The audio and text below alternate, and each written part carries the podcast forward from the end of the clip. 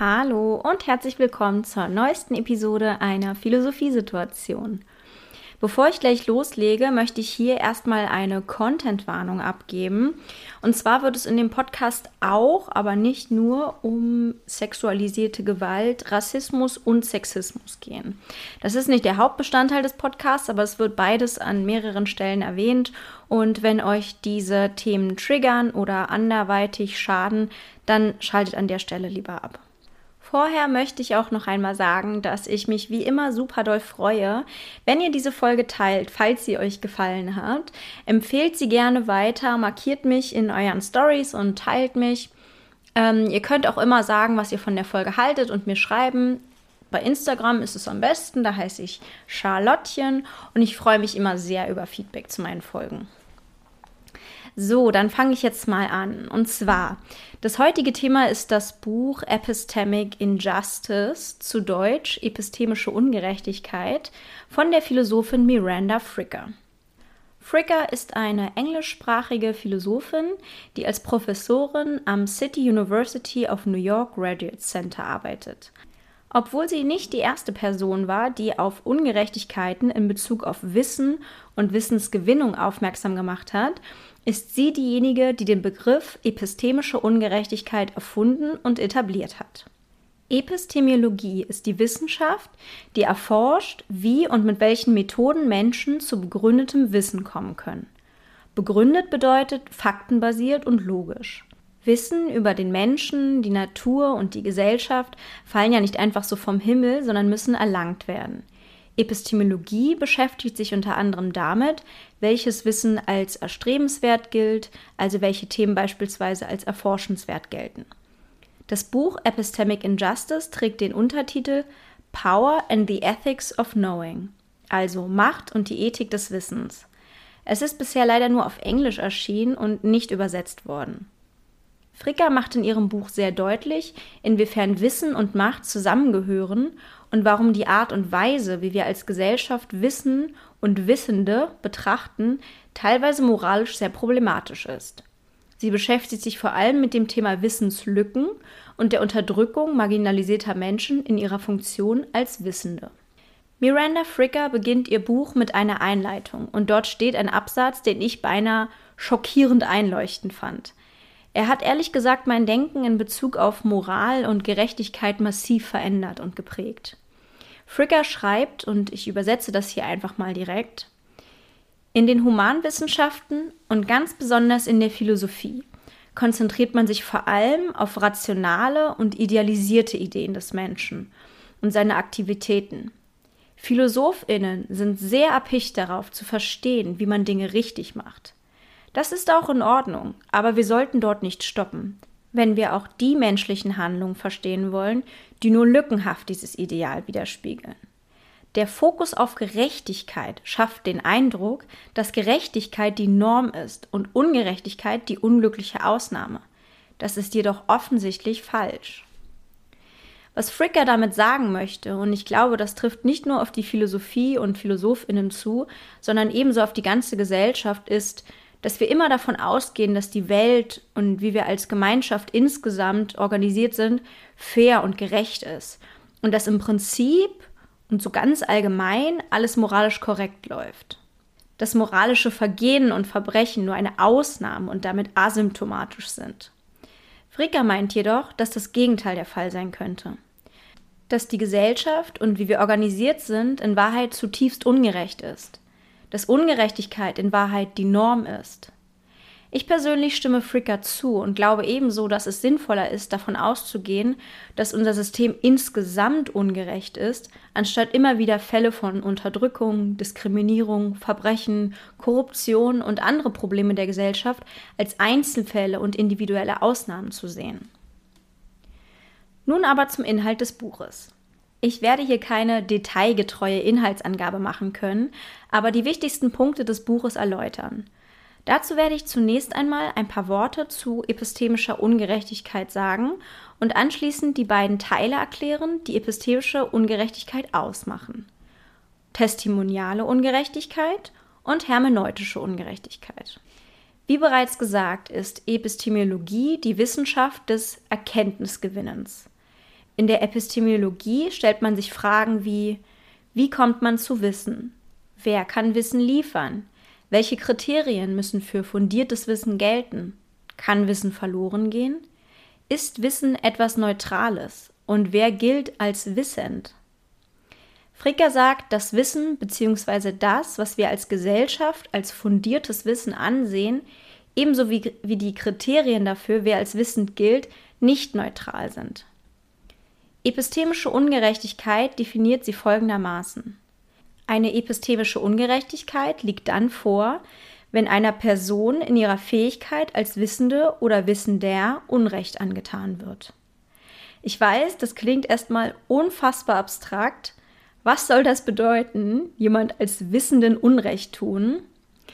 Es kann beispielsweise bedeuten, jemanden als Wissenden nicht ernst zu nehmen, das heißt nicht zuzuhören, nicht zu glauben, als Lügnerin darzustellen oder jemanden Wissen vorzuenthalten. Insbesondere das Vorenthalten von Wissen ist eine äußerst komplexe Angelegenheit, die wir uns später beim Thema hermeneutische Ungerechtigkeit noch einmal genauer ansehen werden.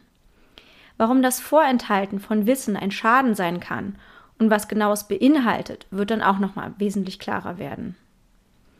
Epistemische Ungerechtigkeit besteht nach Fricker aus zwei Teilen: testimonialer und hermeneutischer Ungerechtigkeit. Beide Teile werde ich jetzt einmal genauer erklären. Testimoniale Ungerechtigkeit bedeutet so viel wie Ungerechtigkeit, die das Zeugnisablegen von Menschen betrifft. Oder anders gesagt, Ungerechtigkeit in Bezug auf die Aussagen von Menschen. Diese Ungerechtigkeit, so Fricker, trifft insbesondere marginalisierte Menschen, also Menschen, die von einem oder mehreren Diskriminierungsformen betroffen sind. In ihrem Buch nimmt sie deswegen durchweg Beispiele von Frauen oder rassifizierten, also nicht weißen Menschen. Marginalisierte Menschen gelten gesellschaftlich oftmals nicht als Individuen, sondern als eine homogene Masse, auf die alle ganz bestimmte Eigenschaften zutreffen.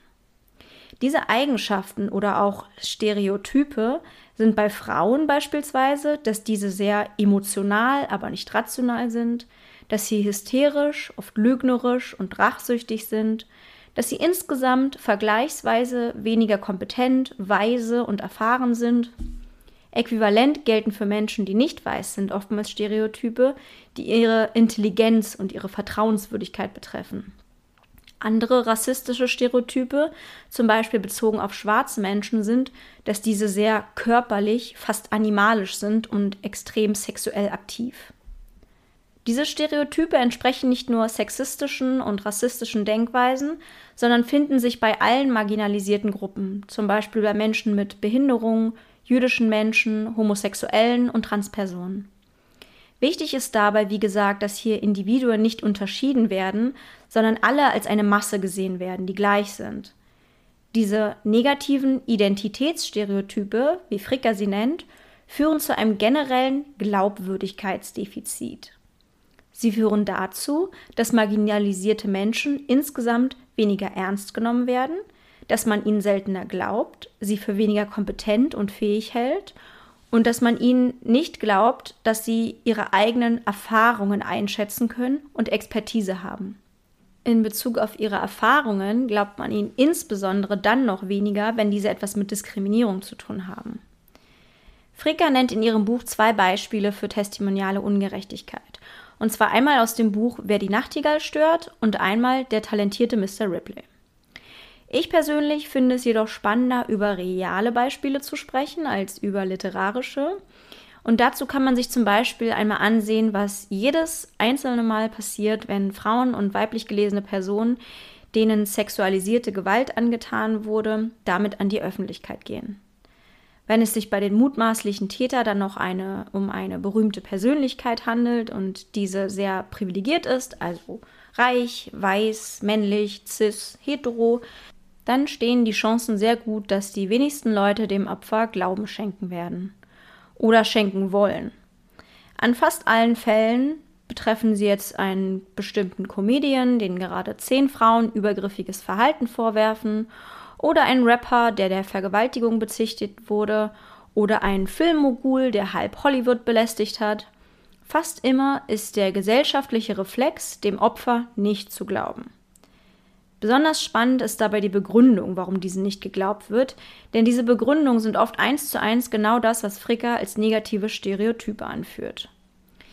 Den Opfer wird vor allem in Social Media oftmals vorgeworfen, Dinge aufzubauschen, also hysterisch zu sein, Sachen zu erfinden, also lügnerisch zu sein, zu emotional und sensibel zu sein, sich falsch zu erinnern, also nicht kompetent zu sein, sowie sich rächen zu wollen und insgesamt nicht vertrauenswürdig zu sein. Testimoniale Ungerechtigkeit bei nicht weißen Menschen findet sich fast immer, wenn diese über ihre Erfahrung mit Rassismus sprechen. Diese werden dann klein geredet, man glaubt ihnen nicht und es wird behauptet, sie würden alles missverstehen. Beides weist darauf hin, dass die Gesellschaft insgesamt nicht davon ausgeht, dass die Expertise und Kompetenz, Erfahrungen richtig einschätzen zu können und wiedergeben zu können, von marginalisierten Menschen besonders groß ist. Man vertraut ihnen weder als Zeuginnen noch als Expertinnen noch als Sachverständige ganz allgemein. Dies steht natürlich immer im Kontrast mit Menschen, die nicht marginalisiert sind. Das heißt, ganz plump gesagt, man vertraut CIS-Menschen mehr als Transmenschen, Männern mehr als Frauen und weiblich gelesenen Personen, Weißen mehr als People of Color, Reichen mehr als Armen. Und je mehr Diskriminierungsmerkmale eine Person hat, wie zum Beispiel eine schwarze Frau, desto mehr verstärkt sich dieses Phänomen noch. Das zeigt sich beispielsweise daran, dass Fälle von sexualisierter Gewalt an weißen Frauen vergleichsweise noch ernster genommen werden als die von schwarzen Frauen, wenn auch insgesamt nicht besonders ernst. Insbesondere wenn der Täter nicht weiß war, da hier dann bestimmte Privilegien aufeinander clashen. Vor ein paar Jahren hat die Palo Alto Universitätsprofessorin Christine Blasey Ford den damals zur Wahl für den obersten Richterposten stehenden Brett Kavanaugh der versuchten Vergewaltigung bezichtet, als beide TeenagerInnen waren. Blasey hat in einem durch und durch überzeugenden Statement nicht nur Zeugnis darüber abgelegt, was damals passiert ist, sondern sich auch eindeutig dafür ausgesprochen, dass Kavanaugh nicht zum obersten Richter berufen werden sollte. Sie sprach ruhig und sachlich und erklärte den Tatbestand so wie er sich höchstwahrscheinlich zugetragen hat, und erklärte weiterhin, welche massiven Drohungen sie und ihre Familie bekämen, seit sie sich dafür entschieden hatte, aus der Anonymität zu treten. Kavanaughs Aussage hingegen war, und das ist nicht nur meine persönliche Interpretation, absurd, ausweichend, aggressiv, derailend, unglaubwürdig und herabwürdigend. Er machte sich selbst lächerlich. Er wirkte weder kompetent in Bezug auf den Posten des obersten Richters noch auf irgendeinen anderen Posten, der auch nur im entferntesten etwas mit Verantwortung zu tun hatte. Das Ende war, dass Kavanaugh zum obersten Richter ernannt wurde und Blasey mit ihrer Familie wegen akuter Gefahr mehrmals umziehen musste. Das Phänomen von testimonialer Ungerechtigkeit wurde hier mehr als deutlich, unterlag Blasey Kavanaugh doch schlicht aus dem Grund, dass sie eine Frau war und noch mehr eine Frau, die einen privilegierten weißen Mann herausgefordert hatte. Und doch wäre Blasey niemals auch nur dazu gekommen, vor dem Senat und der Öffentlichkeit Zeugnis darüber abzulegen, was ihr damals passiert war, dass sie überhaupt die Chance dazu bekam, verdankte sie ihrer privilegierten Person als weiße Frau in einer angesehenen Professur mit vielen Kontakten und finanziellen Ressourcen. Kommen wir zum zweiten Teil der epistemischen Ungerechtigkeit hermeneutischer Ungerechtigkeit. Hermeneutik ist die Interpretation und Auslegung von Texten und Symbolen, aber auch allgemein von Phänomenen des Lebens. Hermeneutische Ungerechtigkeit beschreibt Miranda Fricker als bestimmte Wissenslücken, die durch die Marginalisierung von Menschen und ihren Erfahrungen zustande kommt.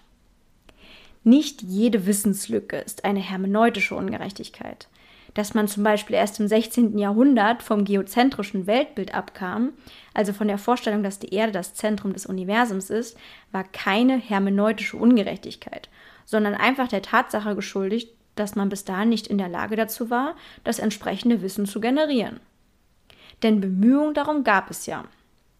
Eine hermeneutische Ungerechtigkeit aber liegt dann vor, wenn Wissenslücken spezifisch entstehen weil es sich um Wissen handelt, das insbesondere marginalisierte Menschen betrifft. Dafür kann es verschiedene Gründe geben. Wissenslücken könnten zustande kommen, weil es an Universitäten keine Gelder für bestimmte Themen und Fächer gibt, die vor allem Finter betreffen. Finter ist die Abkürzung von Frauen, Intersexuelle, Nichtbinäre, Trans- und Agender-Personen, also alle Menschen, die keine Cis-Männer sind. Dazu gehört beispielsweise geisteswissenschaftliche Geschlechterforschung, aber auch naturwissenschaftliche Forschung bezogen auf Transmenschen und Frauen. Ein Beispiel von hermeneutischer Ungerechtigkeit wäre zum Beispiel, dass vergleichsweise wenig medizinische Forschung mit weiblichen Probandinnen betrieben wird. Das ist kein Zufall, sondern liegt der Tatsache zugrunde, dass Menschen, die über Forschungsgelder verfügen, diese Forschung als weniger relevant einstufen und davon ausgehen, dass Männerkörper neutral sind und den Standard zeigen. Dabei bleibt sehr viel Wissen auf der Strecke und da dieses auf der Strecke bleibt, weil es sich um weibliche Personen handelt, würde man diese Wissenslücken dann hermeneutische Ungerechtigkeit nennen. Anders gesagt, die Wissenslücken sind kein Zufall, sondern auf eine sexistische Ideologie zurückzuführen. Fricker nennt in ihrem Buch das Beispiel von einer Frau namens Kamita Wood. Wood, so beschreibt Fricker, arbeitete in den 70ern an der Cornell-Universität und wurde dort regelmäßig von ihrem Vorgesetzten sexuell belästigt. Nun gab es den Terminus sexuelle Belästigung damals aber noch nicht. Weder rechtlich noch sozial hatte man dieses Phänomen erforscht oder näher beschrieben. Das bedeutet, dass Wood die Erfahrungen, die sie machte, zwar als negativ und traumatisierend empfand, sie entwickelte chronische körperliche Schmerzen und war psychisch angeschlagen, was genau ihr passierte und welche gesellschaftliche Bedeutung dies hat, war jedoch nicht klar. Für sie war dieses Verhalten unangemessenes Flirten oder aufdringliches Verhalten. Als sie es nicht mehr aushielt, kündigte sie. Da sie auf ihre Kündigung jedoch keinen konkreten Grund angeben konnte, gab sie wohl über übel persönliche Gründe an und hatte damit keinen Anspruch auf Arbeitslosengeld. Kamita Wood widerfuhr hermeneutische Ungerechtigkeit. Denn es ist kein Zufall, dass das Phänomen von sexueller Belästigung zu diesem Zeitpunkt nicht existiert hatte. Der Grund war, dass die Gesellschaft es nicht für nötig befunden hatte, ein Phänomen zu untersuchen, das speziell nur Frauen und weiblich gelesene Personen betrifft. Und von dem nebenbei bemerkt Männer natürlich massiv profitierten. Das heißt, es war im Interesse von Männern, die sexuell Belästigten, dass dieses Phänomen nicht benannt, untersucht oder sogar unter Strafe gestellt wurde. Die Ungerechtigkeit dabei ist auf mehreren Ebenen zu finden. Einmal psychologisch, weil Wood keine Möglichkeit hatte, ihre eigenen Erfahrungen einzuordnen, zu verstehen und damit auch zu verarbeiten. Auch zu verstehen, dass sie nicht schuld daran war, hätte ihr mit Sicherheit geholfen. Und zum anderen natürlich, dass sie keinerlei rechtliche Handhabe hatte, dagegen vorzugehen. Ungeschicktes Flirten ist natürlich kein Strafbestand. Hermeneutische Ungerechtigkeit liegt also immer dann vor, wenn spezielles Wissen nicht generiert wird, weil dieses die Lebensrealität von marginalisierten Menschen trifft. Das erklärt auch, warum es zum Beispiel so viele neue Begriffe gibt, die von Diskriminierung betroffene Menschen sich aneignen und ausdenken. Dabei geht es vor allem darum, sich eine Sprache zu schaffen für Dinge, die einem schon ein Leben lang widerfahren, die man aber nur diffus beschreiben kann. Einen konkreten Begriff für etwas zu haben, sorgt aber dafür, dass es real wird, dass es ein Ding ist. Sprache schafft Realität. Und von daher ist es enorm wichtig, die Dinge zu erklären und zu erforschen, die uns passieren, die Finters passieren und Diskriminierung weiter zu beleuchten. Ich glaube, man kann gut und gerne sagen, dass das Buch von Miranda Fricker beziehungsweise allgemein das Konzept von epistemischer Ungerechtigkeit in der Philosophie eingeschlagen ist wie eine Bombe. Ich habe so viele Essays, Paper, Weiterentwicklung, Konzepte, die epistemische Ungerechtigkeiten näher beleuchten und weiterentwickeln, gefunden. Also man kann durchaus sagen, dass es in der Philosophie sich extrem etabliert hat und äh, zum Kanon gehört. In der Normalbevölkerung habe ich tatsächlich noch nie was davon gehört und äh, ich weiß auch nicht, ob irgendjemand sich damit schon mal groß beschäftigt hat, der jetzt nicht speziell in der feministischen Philosophie oder in feministischen Themen insgesamt sehr tief drin ist.